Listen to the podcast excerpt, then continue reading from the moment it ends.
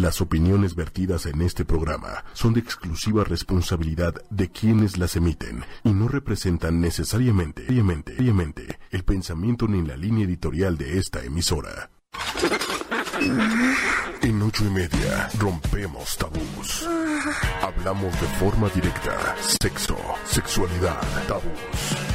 Abre tu mente. Descubre tu sexualidad. Conócete. Conoce a tu pareja. Disfruta. Sexología. Ocho y media con Carmen. Hablemos de sexo y abramos la mente. Sexología. Ocho y media. El consultorio está abierto.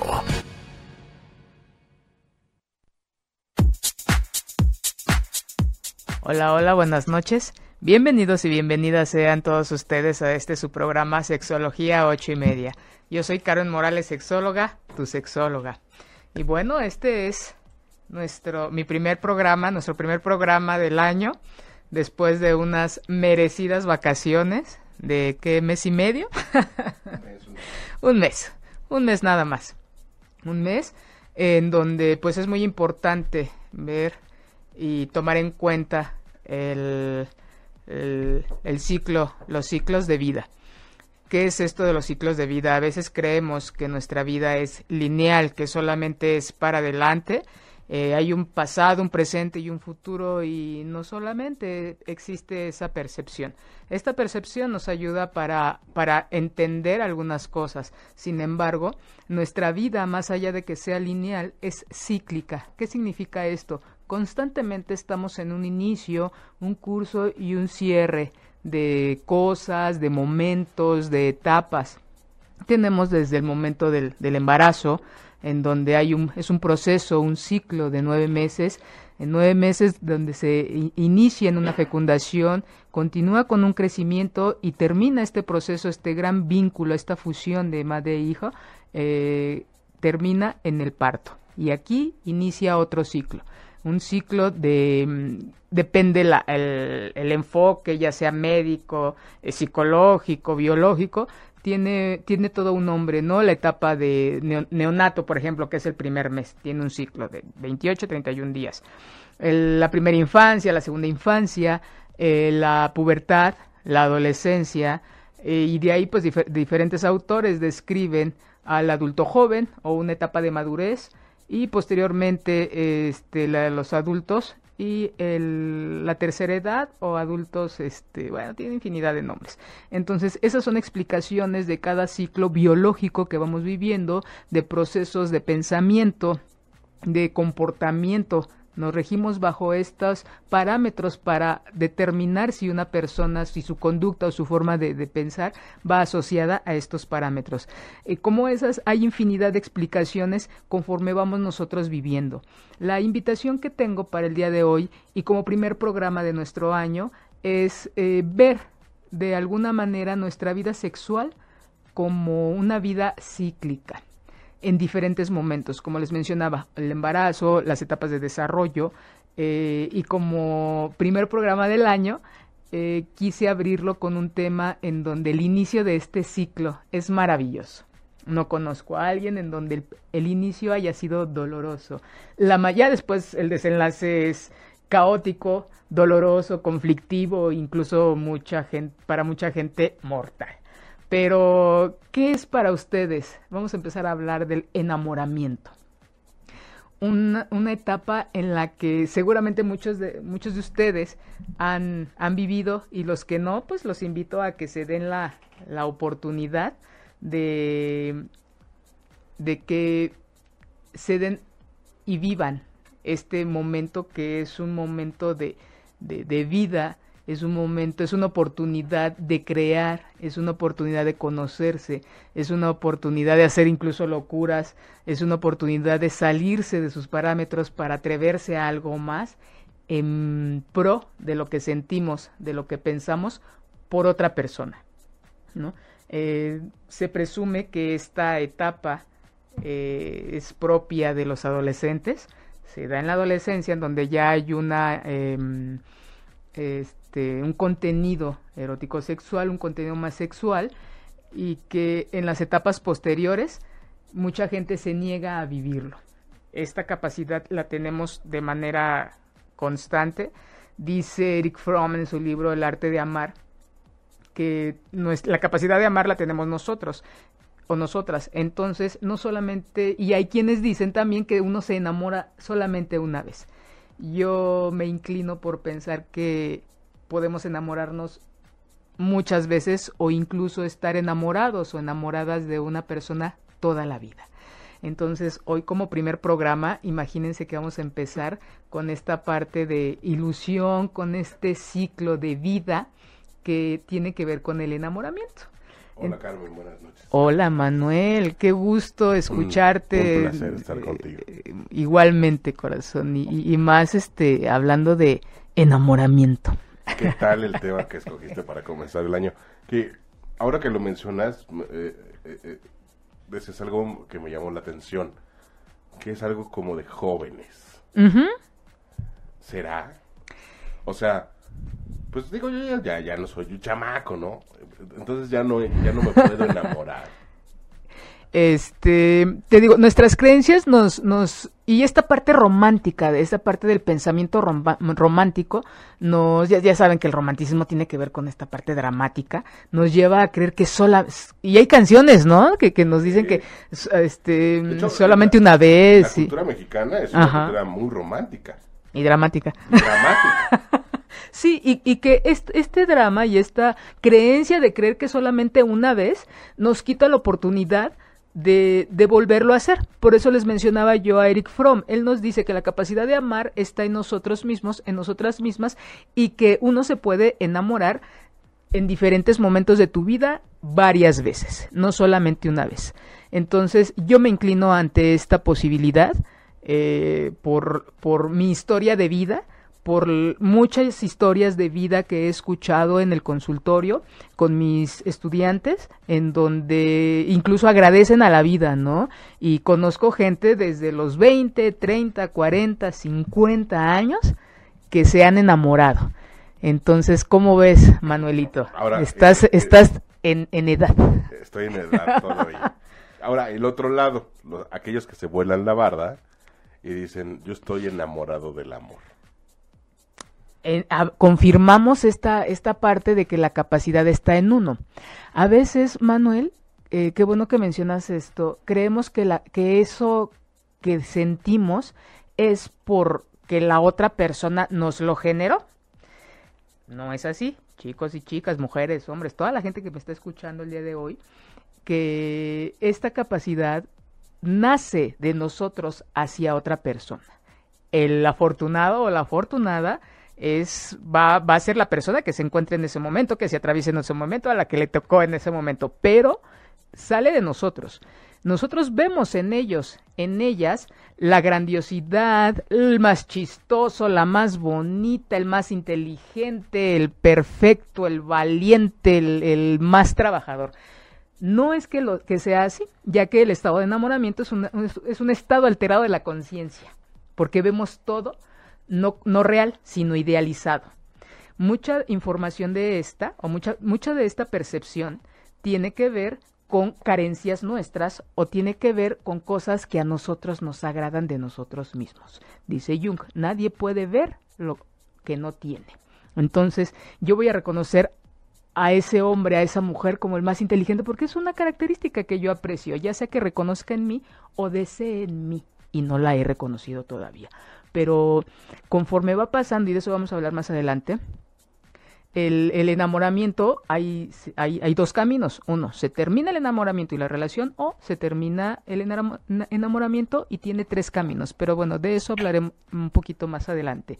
Entonces, Ojo, no es la otra persona, porque si nosotros lo empezamos a ver desde ahí, entonces cuando no somos correspondidos o correspondidas o termina el enamoramiento, viene esa parte frustrante, viene esa parte de dolor, viene esa parte de quererse, pero de verdad, quererse morir, porque ya no vamos a encontrar a ese hombre maravilloso, a esa mujer maravillosa, con mirada especial, con pláticas de toda la noche, jamás lo porque solamente con él o con ella, no.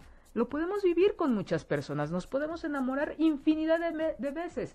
Que nosotros cuartemos esa posibilidad, pues eso sí, ya nada, nada ni nadie puede hacer nada al respecto. Pero claro que si empezamos a reconocer y a conocer cómo nos enamoramos, esto aumenta nuestra capacidad de conocimiento y de esta misma manera la posibilidad de volvernos a enamorar.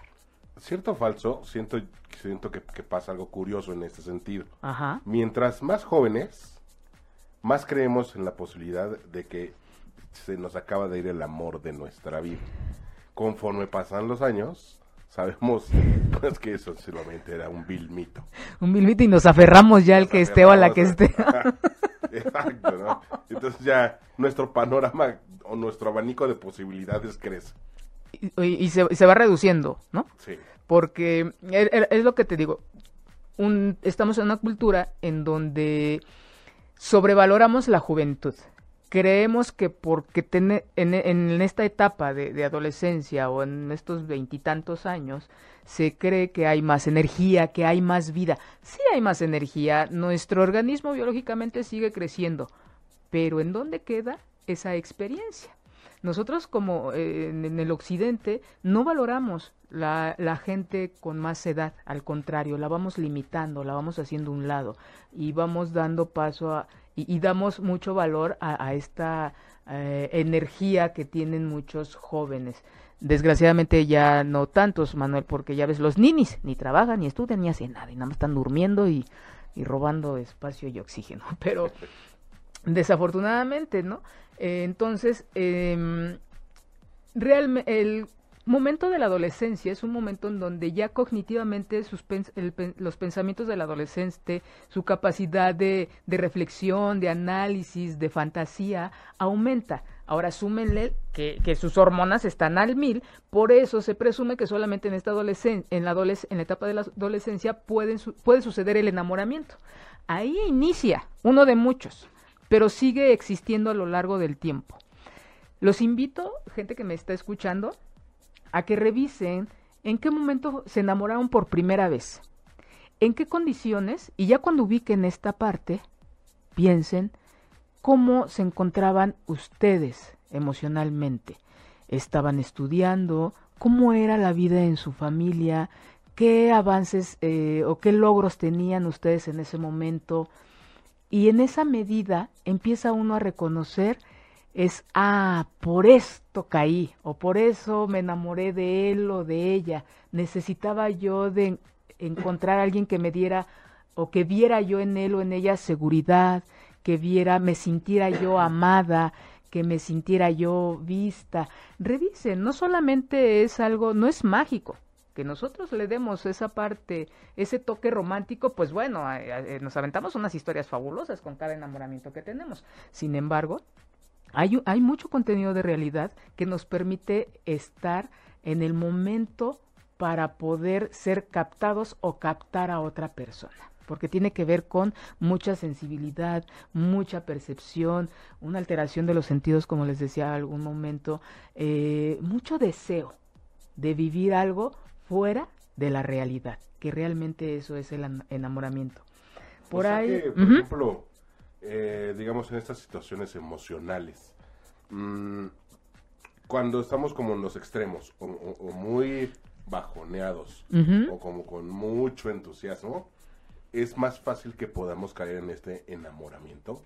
Como dices, la necesidad de cariño, porque estoy bajoneado, porque no me pelan, porque, porque no sé, hasta problemas familiares, ¿no? Sí. Entonces es, es fácil que yo caiga en, en, esos brazos de alguien que me da un poquito de atención, que es justamente lo que estoy gritándole al mundo que necesito. Exactamente. Y por el otro lado, estoy demasiado extasiado, ¿no? De felicidad en la vida, que todo lo veo tan lindo, tan lindo que también caigo fácilmente en las garras del maldito amor. del maldito enamoramiento. Ah, cuando no es correspondido, porque es muy doloroso. Ah, claro. Pero sí, claro que sí. Entonces, claro que hay una condición que previa a este estado. y que nos, nos hace más vulnerables, como quieran llamarlo, la gente que está enamorada ahorita, este, un gran reconocimiento, un gran abrazo y bravo, disfrútenlo. Y los que no, también es un momento de que revisen cómo se encontraban cuando ustedes se enamoraron. O como bien nos, nos este, resume Manuel, o estaban en un momento con tanto, o estaban en un momento también de tanta este, carencia, ¿no?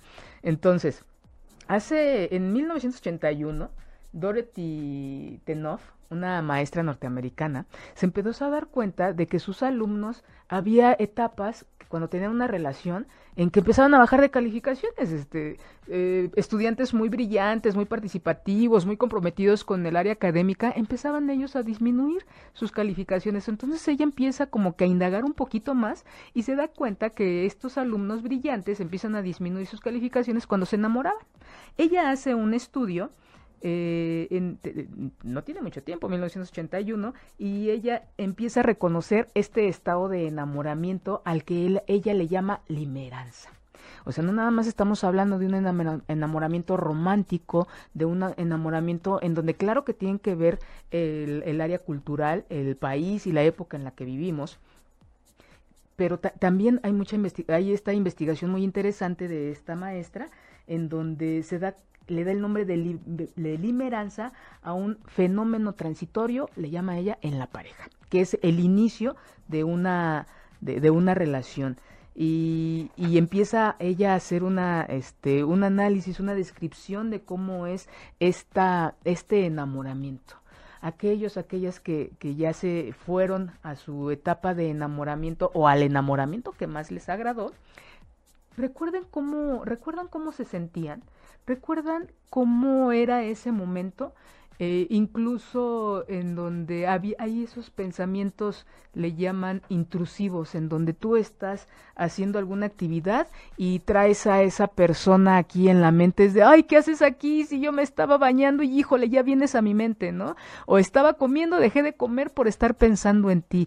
Deja uno de hacer cosas por estos pensamientos. Empieza a haber una alteración en nuestro cuerpo, empieza a ver el pensar en él o en ella nos hace tener taquicardia, nos hace subir la frecuencia cardíaca, nos hace sudar, nos hace e incluso aumentar nuestra temperatura, tartamudear, este, esta sensación tan altamente conocida como sentir mariposas en el estómago y que después terminan llorando esas mariposas, ¿no? Terminan siendo ahí este embarazos no deseados, ¿verdad? Entonces, eh, hay una alteración también de la percepción, como les decía en un momento. Vemos más, lo vemos más guapo, la vemos más inteligente, lo vemos tan asertivo, la vemos tan habilidosa. Bueno, no hay hombre o mujer con más habilidades y capacidades que esa persona a la que hemos, eh, estamos, de la que estamos enamorados o enamoradas en ese momento. ¿Cuánto creen que dura esta etapa? Para ¿El enamoramiento? Ajá. Según yo, muy poquito. O sea, el enamoramiento, enamoramiento, enamoramiento, esa parte casi, casi como, como gripa fuerte. Ajá. Este, yo creo que un par de meses, si acaso. Bueno, esa, esa, este, esa gripa también se puede convertir en neumonía. Entonces, así como puede durar unos días, unos meses, puede durar, este, las investigaciones nos dicen que aproximadamente dos años. Yo les puedo decir que puede durar toda la vida. Cuando sabemos eh, nutrirlo, acompañarlo, ya de eso hablaremos más adelante. Vamos a, voy, voy a decirles, este, saludos a Irma, que siempre nos da de Coahuislán Iscali, un beso. Georgina, saludos y muchas gracias, feliz año nuevo para ti también. Eh, saludos. Ah, dice Georgina, pero el enamoramiento es solamente en cuestión de pareja. No, puede ser individual, correspondido, individual, no correspondido. De eso voy a hablar más adelante. Este, un beso, un abrazo para, para Iván. Este, claro que sí, es un gusto que, que me estés viendo, corazón. Te mando un beso. Rodrigo Hernández dice, no solo se ama una vez en la vida, tenemos que pasar un pequeño duelo y después conocemos a otra persona y pero tenemos que pasar por proceso de conocidos, amigos, etcétera, todo el proceso. Eh, sí, claro que sí, Rodrigo. procesos que duran un whisky. este, o una corretiza, ¿no? Sí, sí, sí, sí, de eso voy a, voy a hablar más adelante, en donde hay procesos, incluso hay gente que, que termina el enamoramiento, termina la relación, y hay quien continúa enamorado y lo convierte en una relación. A veces son relaciones que ya no llegan a un compromiso por, por alguna dificultad en donde ya tienen miedo a perder esta capacidad de fusionarse, tienen miedo a perder incluso la pasión, tienen miedo a comprometerse, tienen miedo a no volver a sentir lo mismo. Entonces, todas estas son, son limitantes que nos vamos poniendo para no continuar en este proceso eh, de enamoramiento. Hay quien dice que después del enamoramiento viene la etapa de amor. Eso ya depende cómo lo vayamos viendo. Y hay gente que le gusta mucho estar en este estado de enamoramiento que termina con una relación porque ya no se siente, ya no siente la misma lo mismo e inicia otra.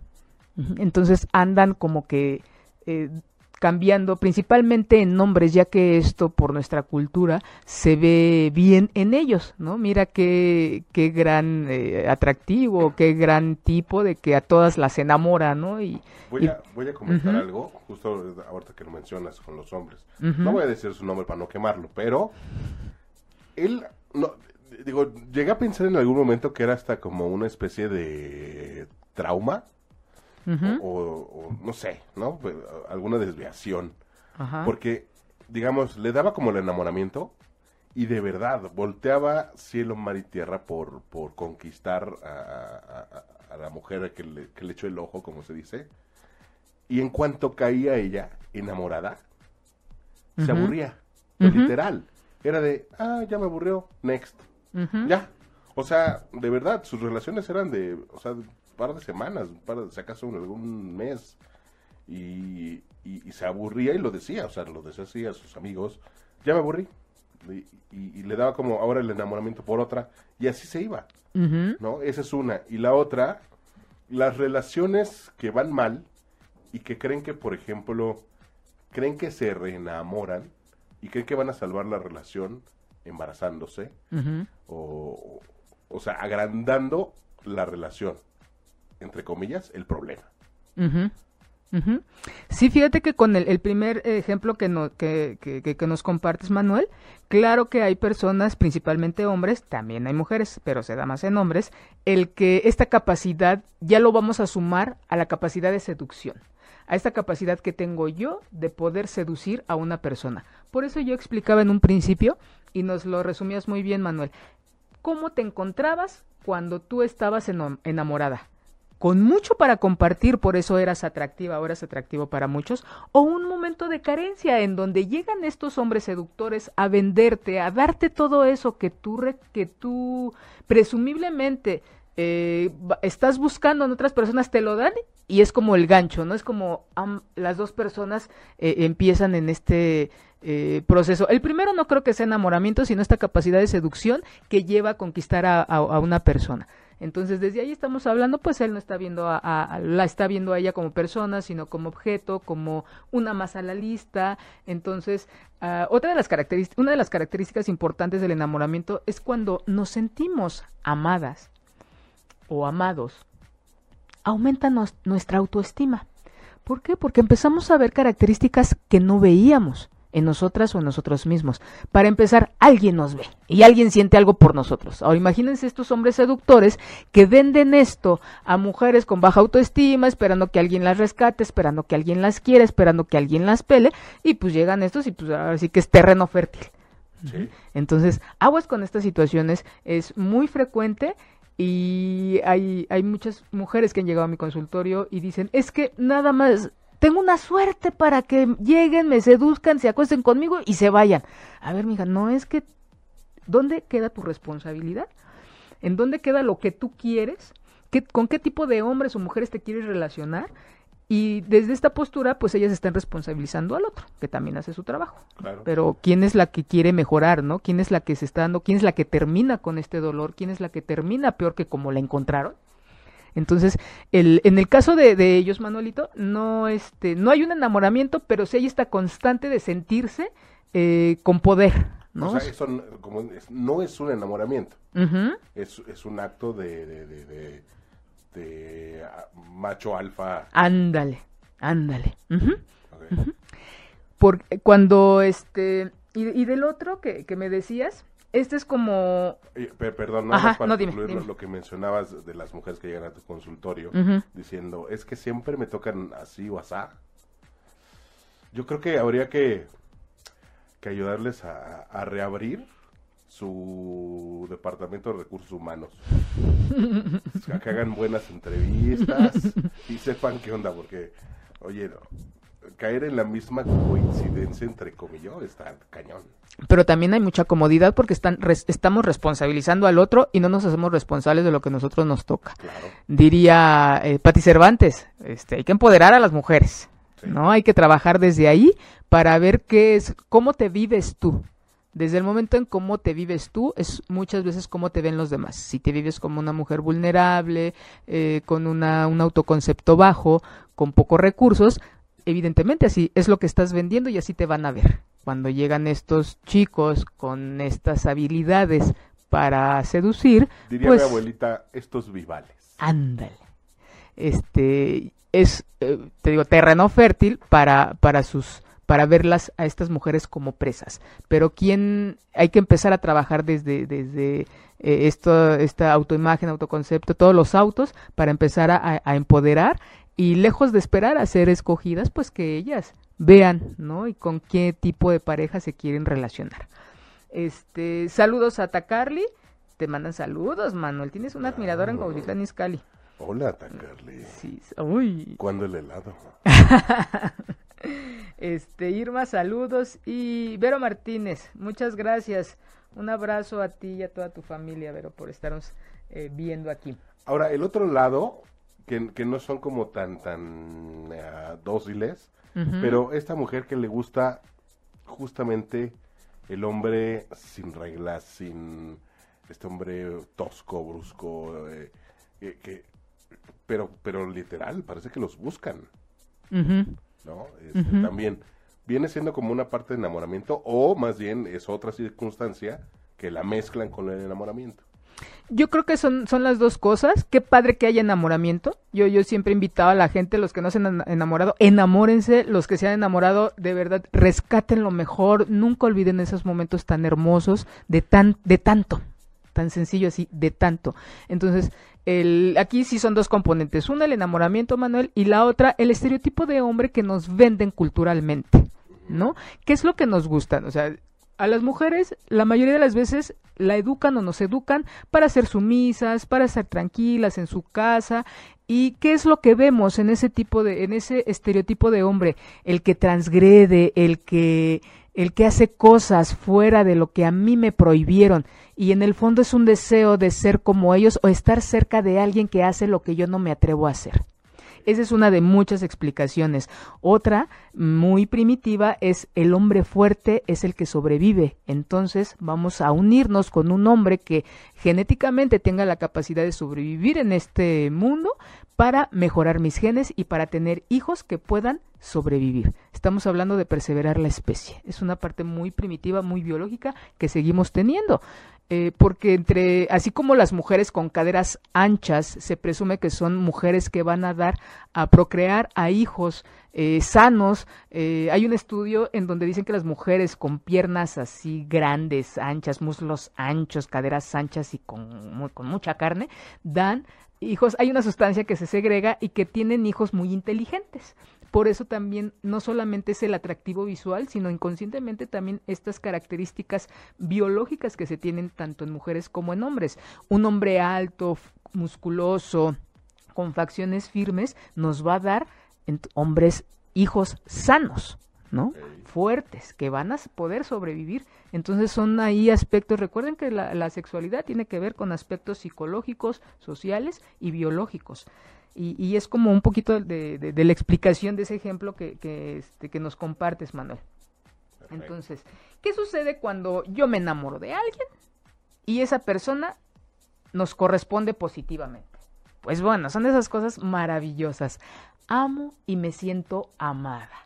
Pienso en él y él piensa en mí. Yo le voy a mandar un mensaje y me llega el de él. Bueno, es un momento de éxtasis, es una gran experiencia que ojalá tengan en algún momento eh, la oportunidad de vivir y los que no sigan luchando por estos momentos, no para toda la vida, pero sí como currículum de la, de la, experiencia de vida, ¿no? Pero ¿qué sucede cuando no hay esta mutua correspondencia, Manuel? Tortura, tortura. Híjole. Tráiganse las, las galletas Marías para darlo, las de animalitos, ¿no? sí, es, es muy duro, muy duro porque uno que esperaría la reciprocidad, es que yo lo amo, es que yo pienso en, en, él todo el tiempo. Pues sí, pero no te dijeron por ahí que en la vida no todo es reciprocidad, que no porque lo sientas también lo va a sentir el otro o la otra. Esta es como una oportunidad para aquellas mamás, papás que me están escuchando, aquellos adultos que conviven con los hijos, con, chicos, con chicas, de esto es parte de la educación sexual hablarle del enamoramiento a nuestros hijos, a nuestras hijas y decirles que pueden enamorarse y que ojalá haya reciprocidad, pero también darles herramientas para cuando no haya esta reciprocidad. Es aprender a la idea de la, una de las una de las funciones como padres, como adultos y de la educación sexual es motivar y promover vínculos sanos y también poner límites eh, preservar nuestra seguridad, nuestra protección y saber cuándo nosotros no somos de ahí. ¿Qué quiere decir esto? Cuándo sabernos retirar. Cuándo cerrar un vínculo y decir, este ya no es sano. Eso no nos enseñan, Manuel. Nuestra cultura es de para toda la vida. Tu primera relación sexual, ay hijo, ay hijo, ojalá sea con alguien a quien amas. Nunca les decimos, ojalá sea con alguien a quien amas, que te respete, que es, y poner toda la lista, ¿no? como hora de reyes, toda la lista que se pone, de, ustedes pidan y se va a dar, pidan bien, por favor, enseñen y reconozcan que sí se puede, que así como podemos generar vínculos, también así se pueden, hay que romperlos o hay que retirarlos, porque la vida no es para toda la vida, como empecé hablando en el, en el programa, la vida es cíclica, tiene un inicio, así como nuestras ideas, así como nuestros pensamientos, tienen un, un inicio, un curso y un cierre. Terminamos ese y empezamos otro. Por ejemplo, ahorita nuestro programa tiene un inicio, estamos ahorita en la, mitad del programa, a las 8 termina, inicia otro, empieza eh, el día de la semana, empezamos en lunes, hay quienes terminan en viernes, que tienen, terminan en domingo, o sus ciclos son diferentes. Empiezan en domingo, tienen dos días de descanso a la semana. Revisen cuántos ciclos de su vida están viviendo. Eh, pero bueno, no me quiero desviar mucho de lo de los vínculos. Yo lo mostraría también como, como una, una serie de Netflix. ¿No?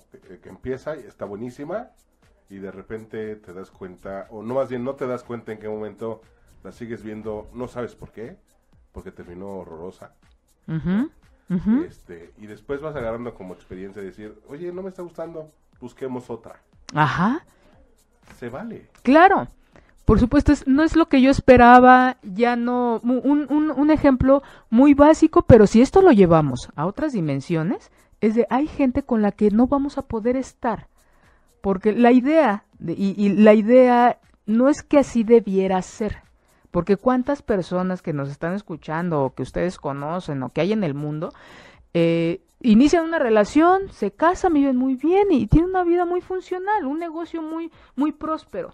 Y la parte del enamoramiento posiblemente no surgió al inicio, posiblemente no, no fue este tórrido romance en donde eh, nos, nos, nos sentíamos que caminábamos sobre nubes, en donde veíamos el mundo rosa, no, pero es yo quiero una relación estable, yo quiero esto, si no hay ese, este matiz de enamoramiento, pues no, no es para mí. Pero en nuestra sociedad, en nuestra cultura, en nuestro país, sí nos enseñan, casi nos obligan, Manuel, a que con la persona que te enamores, de ahí tienes que transformar tu relación a una relación formal, ya sea legal o ya sea este que vivan ustedes eh, juntos. No, ya sexual. Ah, esa es otra parte. ¿Qué tanto tiene que ver el, enamoramiento con el sexo? Con la parte erótico sexual. Temazo, ¿eh? Temazo. ¿Y qué crees? Hay quien dice, sí, es que la quiero y lo quiero sentir adentro en mis pensamientos y fusionarme con él y irme de aquí a la luna. Y es muy padre. Y hay quien vive un enamoramiento en donde dice, no, espérate, vamos a, quiero sentirme cerca de ti. Y eso es como eh, consecuencia, no necesariamente algo eh, necesario u obligado, sino se va a dar conforme a este deseo de desde la mente, desde lo físico, desde lo emocional. Entonces, Y, y ahí, te, ahí te planteo otro problema. Puedes estar muy enamorada, pero ¿qué tal en el momento de, un, de una mala experiencia sexual? ah, el estar en muchas gracias, Manuel. El siguiente punto es estoy enamorada, quiero que esto termine en la fusión de nuestros cuerpos y ¿qué creen? Que pues nomás no hubo ahí atracción, no hubo ahí un clic, no hubo ahí Química, quim- ok, química, no hubo ahí otros factores. Híjole, le olían los pies, Manuel. ni química, ni física, ni magnesia. man, La matemática no nos funcionó, Manuel. ¿no? Este, ay, por cierto, les recomiendo, seguramente mucha de la gente que nos está escuchando tiene o ha leído el libro de El amor en los tiempos del cólera. Uy. Antes de continuar, ay, voy a saludar aquí a algunas personas que dice, hice. Hay un saludo al, al Hospital 20 de Noviembre, algún tiempo anduve por allá. No te ubico, hice, pero seguramente trabajé contigo. Un beso. Este, gracias por estarnos viendo. Eh, Vero, eh, Tinoco, hola corazón, un abrazo, muchas gracias por estar. Rodrigo, cuando no hay reciprocidad, la neta se siente feo, pero igual no se acaba el mundo. Por supuesto, Rodrigo, se siente muy feo. Hay investigaciones que nos dicen que cuando uno termina una relación o sucede esto de en donde no hay reciprocidad, es la sensación es muy parecida a la muerte. Tan duro es esto que de verdad creemos que, que nos estamos muriendo porque no está sucediendo esta reciprocidad, no está, no estamos con el ser amado. Entonces, no es exageración, pero sí es muy duro eh, este, los, los duelos de, pareja. Y este, bueno, seguimos saludando a la gente. Gracias por estarnos eh, viendo. Y retomo lo del el libro de El amor en los tiempos del cólera, como estábamos ahorita comentando Manuel y yo, en donde está la reciprocidad. Cuando no hay reciprocidad, ¿qué pasa? La gente que, que ya vio, la- leyó el libro o incluso vio la película, ¿Qué pasa cuando este enamoramiento empieza con cartas? Fermina Daza le, manda, este, eh, perdón, primero a Juventino, le- creo que sí es Juventino, le manda, este, eh, cartas a, a Fermina Daza, se empiezan a cartear y ahí surge un enamoramiento. Pero ¿qué creen que pasa cuando eh, se conocen? Fermina Daza era una mujer, pues, de, de- de, este, de alto linaje y, y Juventino no, entonces, no es cierto, no es Juventino, no me acuerdo del nombre, a ver si alguien me lo puede compartir. Este lo se conocen y Fermina Daza se queda así como qué onda no le agradó físicamente. Ella es Florentino. Florentino gracias. Florentino pues era un hombre que lo describe Gabriel García Márquez como un hombre muy delgado inclu- incluso tétrico no pálido eh, incluso traía el traje de todavía no traía el traje ahí pero que le dejó que le heredó su padre pero era un, hombre que pues atractivamente no fue lo que esperaba eh, Fermina Daza. Entonces de ahí ella deja de cartear y bueno, él cae en una, este, se creía que era cólera, pero pues no, no era cólera, ¿verdad? Él estaba muriendo de amor por esta mujer. Pero así puede suceder y más ahorita, tomando en cuenta, estamos hablando de un enamoramiento en donde hay un contacto físico. ¿Qué pasa, Manuel, cuando este, cuando se conocen por, por, por las redes? las redes sociales. o sea, eh, esta historia, pues si la cambiamos de época, es justo esta, Ujú. ¿no? Donde vemos que en las redes sociales obviamente pintamos un panorama casi dorado de nuestras vidas. ¿Cómo nos vendemos? Claro. ¿no? Y este, y ya, y ya cuando existe este, cuando se, se conocen, sí les comenté en algún momento de, este chico que vive aquí en México, se conoce con una chica de Japón, se encuentran en Iboquímica y se llevan a toda. Pero ¿qué pasa con aquellos que se vienen de, de no sé, de Chihuahua o van de aquí de México a quién sabe dónde? Y nada más se ven y pues ya ni se quieren saludar. No existe esa atracción. Hubo un enamoramiento virtual. ¿no? Entonces, ¿cuántos de ustedes han tenido aparte de enamoramientos así que con el compañero de trabajo de la escuela, Uy. con y con y estos virtuales, ¿no? Que cuando se ven pues Ese nomás es- no funcionó. Ese es otro enamoramiento por convivencia. Ajá, por convivencia.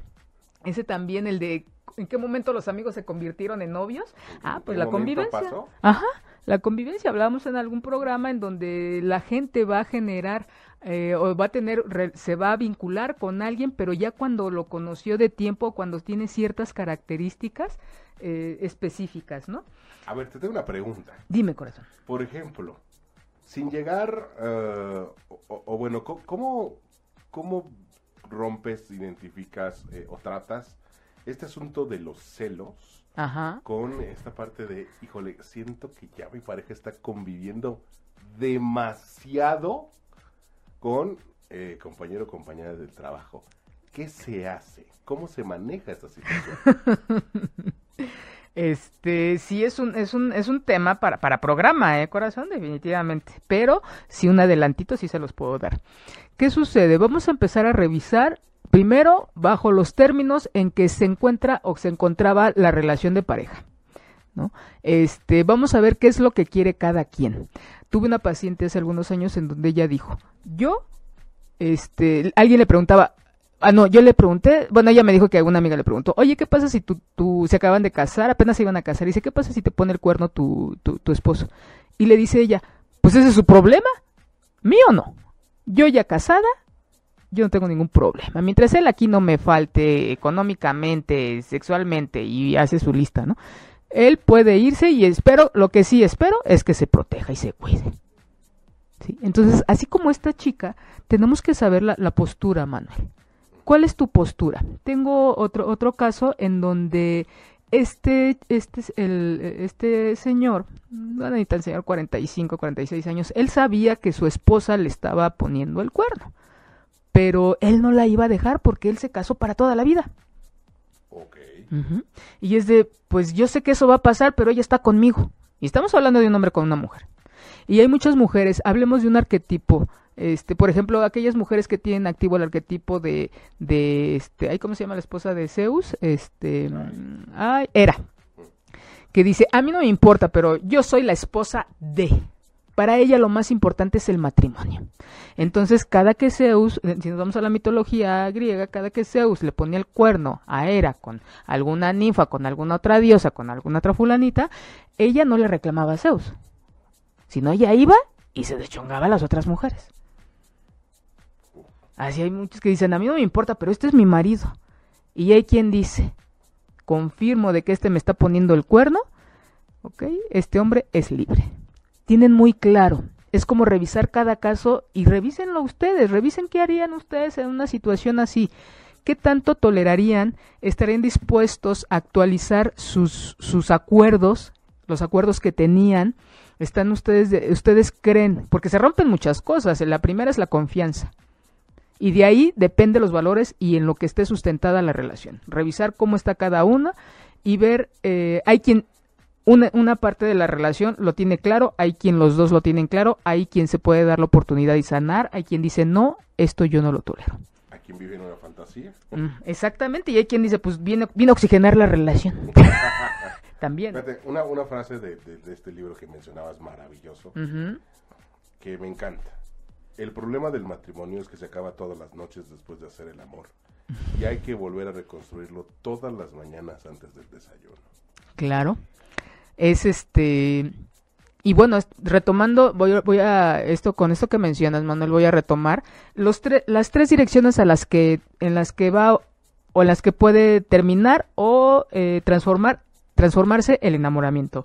Una, como decíamos hace rato, hay gente que se enamora, está en pareja, pero ya no puede dar el siguiente paso, transformar este enamoramiento en una relación ya sea formal, en una relación de, de a lo mejor de decidir tener hijos, a lo mejor de unir un proyecto de vida. ¿Por qué? Por el miedo a perder la fusión, la pasión, está toda esta adrenalina que da el estado de enamoramiento, porque a lo mejor no da el siguiente paso porque todavía siguen pensando en una pareja anterior, entonces el camino eh, ya no, ahora sí que ya no continuó, se queda ahí.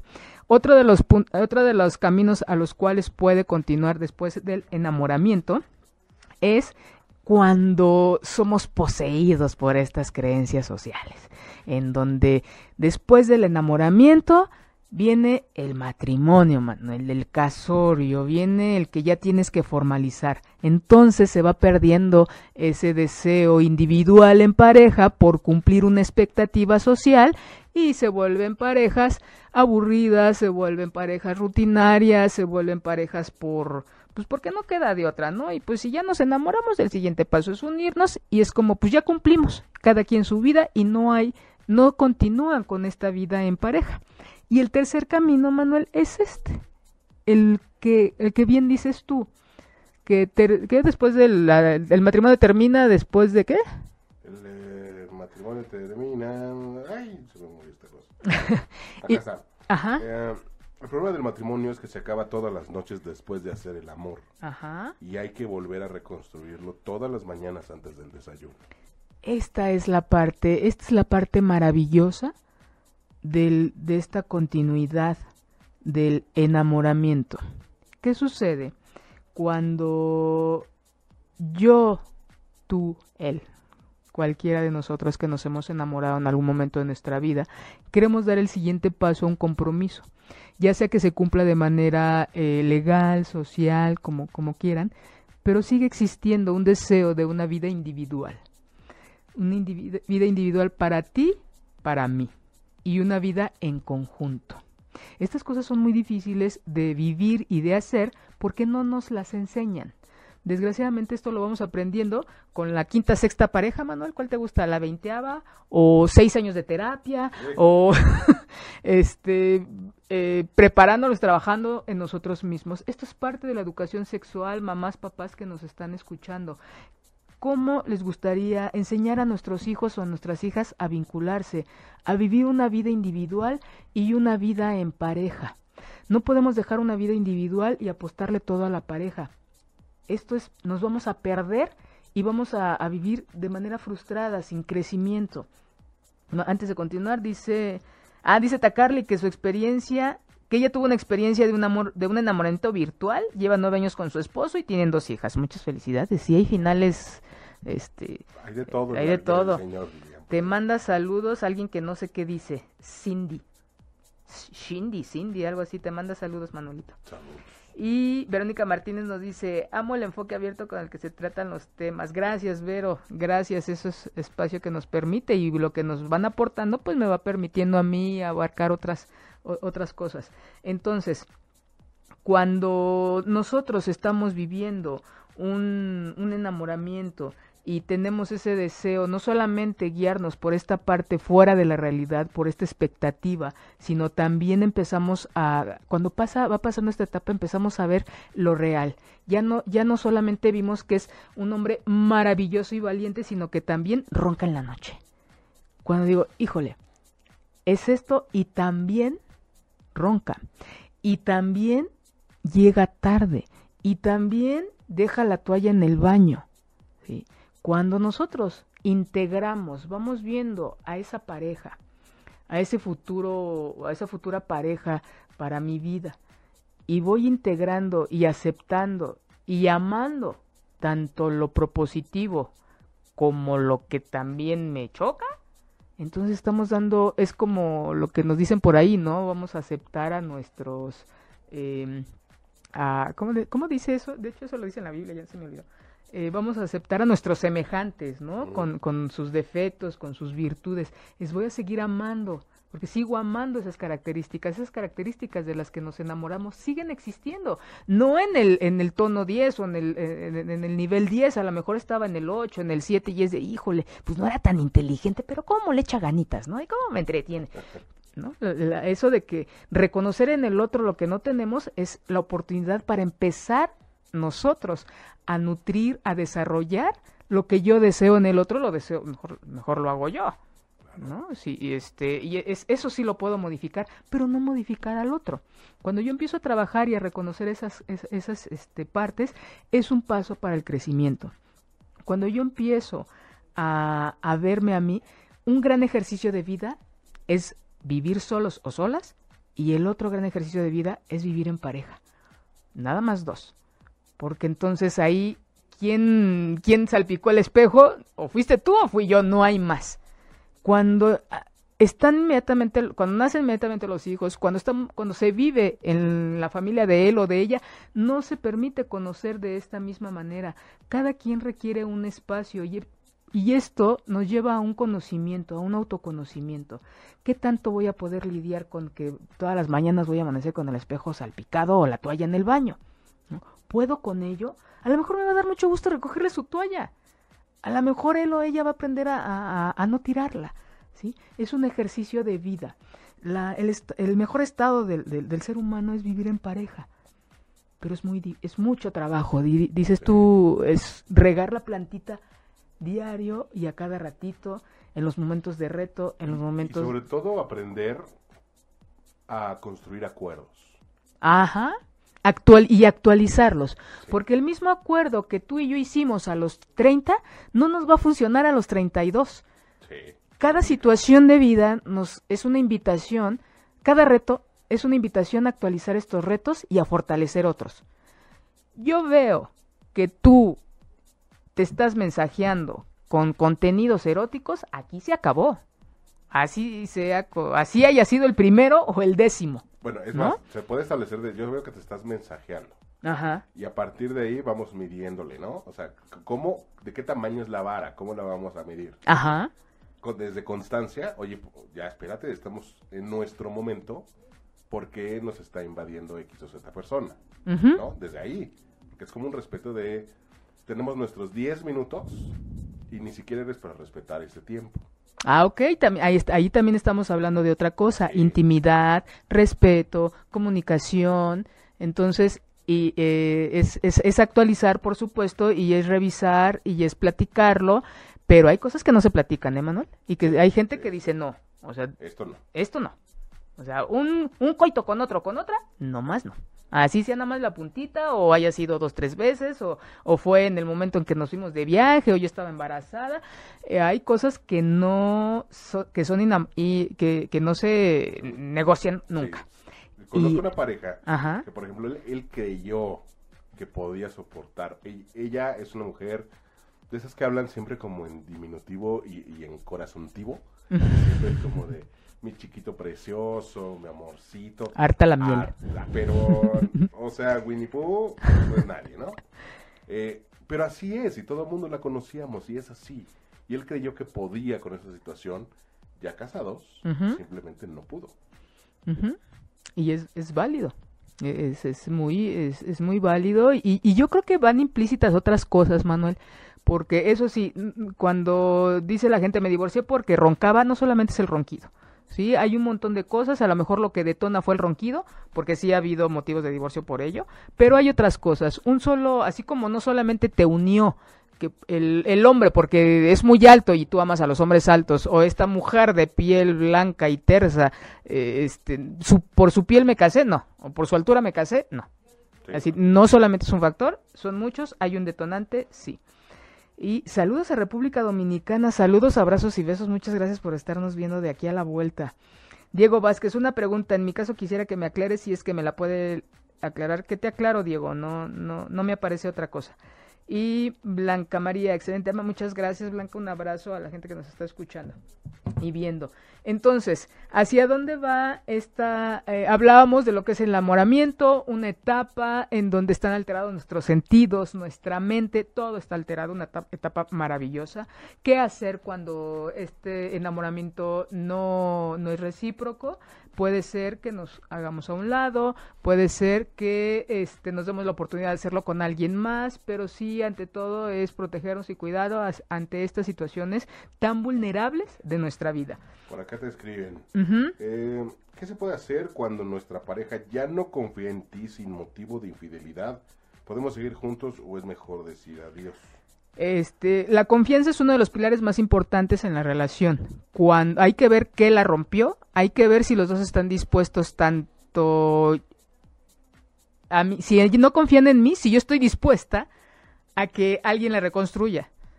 Y el otro a volver a confiar en la persona, porque esto es de dos, no solamente es de yo quiero confiar en ti, sino yo también estoy dispuesta para, para que me pongan a prueba y construirla hay que ver también el motivo. Entonces, no solo... ¿Qué causó la desconfianza? Claro. Claro, este, la vida no solamente es de desconfianza, son diferentes factores, pero la confianza es como uno de los principales pilares que hay quienes se pueden romper o rasguñar y, y, y revalorar en qué condiciones o qué pilares van a, este, en los, los acuerdos. Pero sí es importante ver los detalles que, que, hay por, que llevaron a que se rompiera, ¿no? Este, Carla, ah, a ese ya, ¿no? Sara, Sara, un abrazo. Y ¿qué se puede hacer? Es así que platicarlo, qué cosas ahí fueron lo que lo que detonó, porque seguramente había hay una historia. Nada es nada es espontáneo, nada es así como generación espontánea, no, todo tiene una historia. Hay que revisarla en cada individuo, hay que revisarla en la pareja, hay que ver el impacto de manera individual, hay que ver el impacto en la pareja y ver si se está dispuesto a, a sanarlo y a, este, actualizar acuerdos. Entonces, cuando continúa este, en resumen, cuando continuamos con nuestro enamoramiento, una, revisen qué tanto tengo la capacidad de continuar con una relación o cuáles son mis limitantes para esa relación. El, el no confundir que el enamoramiento nos lleve a una relación formal y de matrimonio, qué tanto viene ahí la influencia social, qué tanto ahí es mi deseo. Y el tercer camino es, después del enamoramiento, formalizar mi relación, seguir creciendo de manera individual, de manera en pareja, y eso es estarlo midiendo de manera constante, en los retos, en los cambios, en los momentos de, en los ciclos, cuando cumplimos años y cerramos un ciclo, cuando termina un año y cerramos un ciclo, es importante hacer una pausa, voltear y revisar qué ha pasado, cómo hemos crecido, en qué nos ha faltado echarle ganas, en qué le estamos poniendo mucha atención y estamos desatendiendo lo otro. Y señores y señoras, eduquen a sus hijos para vincularse sanamente, eduquen a sus hijos para específicamente ver en qué condiciones nos ayudan para relacionarnos de manera sana y de crecimiento. Y eduquen a sus hijos para saber decir adiós cuando no nos toca estar ahí, cuando no crecemos.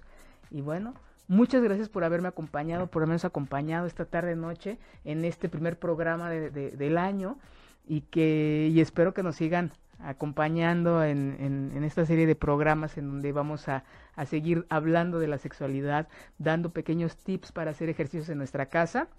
Y muchas gracias, me dio mucho gusto haber compartido esta hora con ustedes y a toda esa gente que va manejando, espero que llegue con bien a su casa, a los que están en su casa disfruten a su familia y a los que están solos, reciban un beso. Gracias.